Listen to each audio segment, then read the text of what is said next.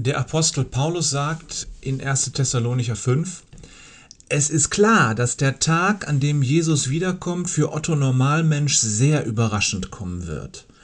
Wie ein Dieb in der Nacht und wie plötzliche Wehen eine Schwangere wird der Tag des Herrn über die Welt hereinbrechen.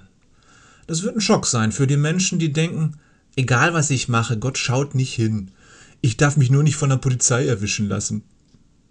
Denn Jesus wird kommen und alle zur Rechenschaft ziehen für ihr Leben. Dann wird Gerechtigkeit herrschen. Schockschwere Not für alle Finsterlinge. Und die Jesus-NachfolgerInnen? Paulus fordert uns auf, Kinder des Lichts und des Tags zu sein.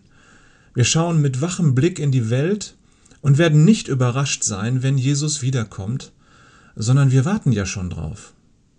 Und wir haben einen Lebensstil, der nicht im Dunkeln versteckt werden muss, sondern am Tageslicht stattfindet.